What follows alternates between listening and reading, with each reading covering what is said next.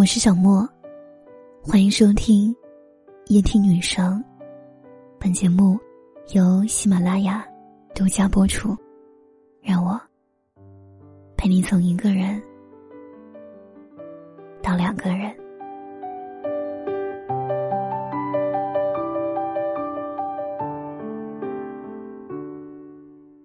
一千三百斤的蔬菜卖多少钱？菜贩子出了他的答案：十五块钱。这对农民夫妻用三轮车运着，辛苦忙活了半天。他们虽然不甘心，还是点点头，接受了这个报价。没有强买强卖，但确实让人心酸。每斤只有一分钱多一点，比土还便宜。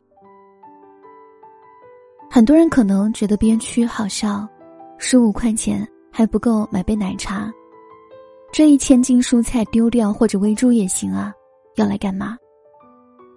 但他们显然没有想过，对于一些人来说，十五块钱也是一笔不少的钱，总比没有强。你没难过，所以你不懂。但在我们看不到的地方。有很多人在过着并不容易的生活。有个女的经常在网上分享生活，她说：“丈夫给自己一千五的生活费，挺知足了。平时她会发一些如何省钱的小技巧，评论区开始嘲讽了，遍地优越感。有人说这么点钱，我一个星期就花这么多；有人说，不会吧，还有这么拮据的家庭主妇吗？”看客带着优越感去俯视别人的生活，却丝毫忘了，不是每个人生来都含着金汤勺。当你想批评人时，并不是世界上所有人都和你有一样的条件。当幸福来敲门里的男主加纳，银行卡里只剩下二十一点三三块，因为交不起房租税费，被房东赶出家门，带着儿子流浪街头。最困难的时候，只能通过卖血维持生活。没有办法让孩子上学，只能把儿子送去收容所。在困顿的现实面前，他对儿子说：“如果你想要什么，就要去努力争取。”一百块钱对你来说多吗？很多人的答案都是不足挂齿。但其实你真正去接触，会发现这是很多家庭几天的饭钱。可以买两斤肉、几斤米、一些配料和小菜。有些人住在五平米的房间里，凑合着就能吃一周。请回答：一九八八里有一段扎心的旁白，说：“偶尔会觉得妈妈很丢人，为什么连最起码的自尊心都没有呢？其实是因为她还有更值得守护的东西，就是你。”你在嫌弃他们的工作不体面、身子弯得很低的时候，他们正在尽全力为你争取明天。我从来不会看不起任何一份职业，因为生活不容易。B 站一位 UP 主，经常去农村实拍。那些普通家庭吃着放很多天的食物，睡在扎人的床垫上，他们做着苦力活儿，攒下生活费照顾家庭。早早的辍学打工，拮据到难以想象，一年赚一万能存多少？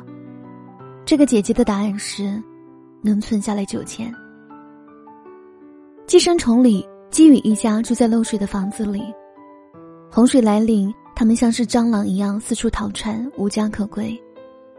他们躲在富人的房子里，几瓶威士忌下肚，就开始浮想联翩，说：“儿子。”你以后就和老板家的女儿结婚吧。想象力限制了你对贫穷的认知。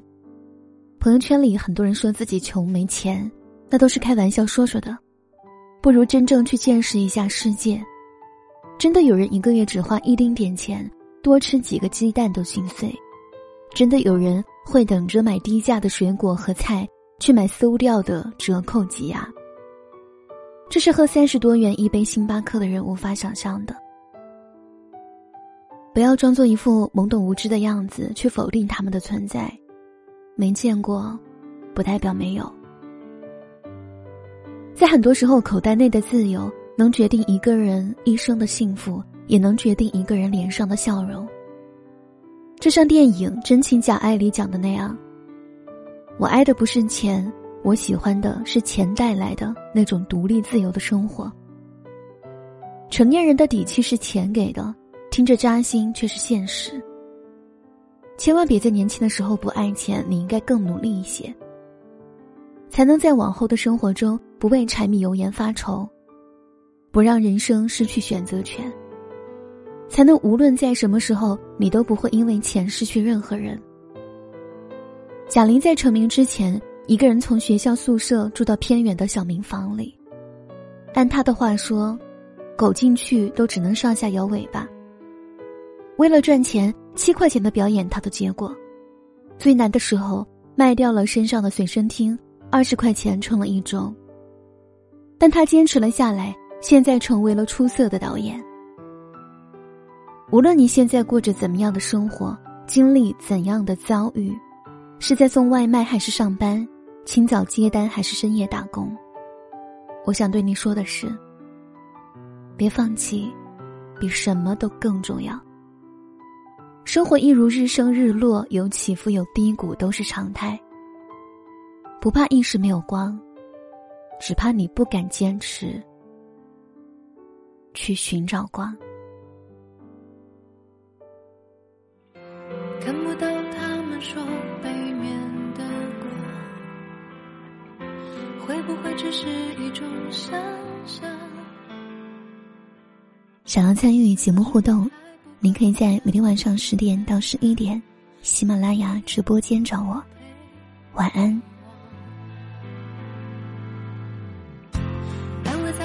是要。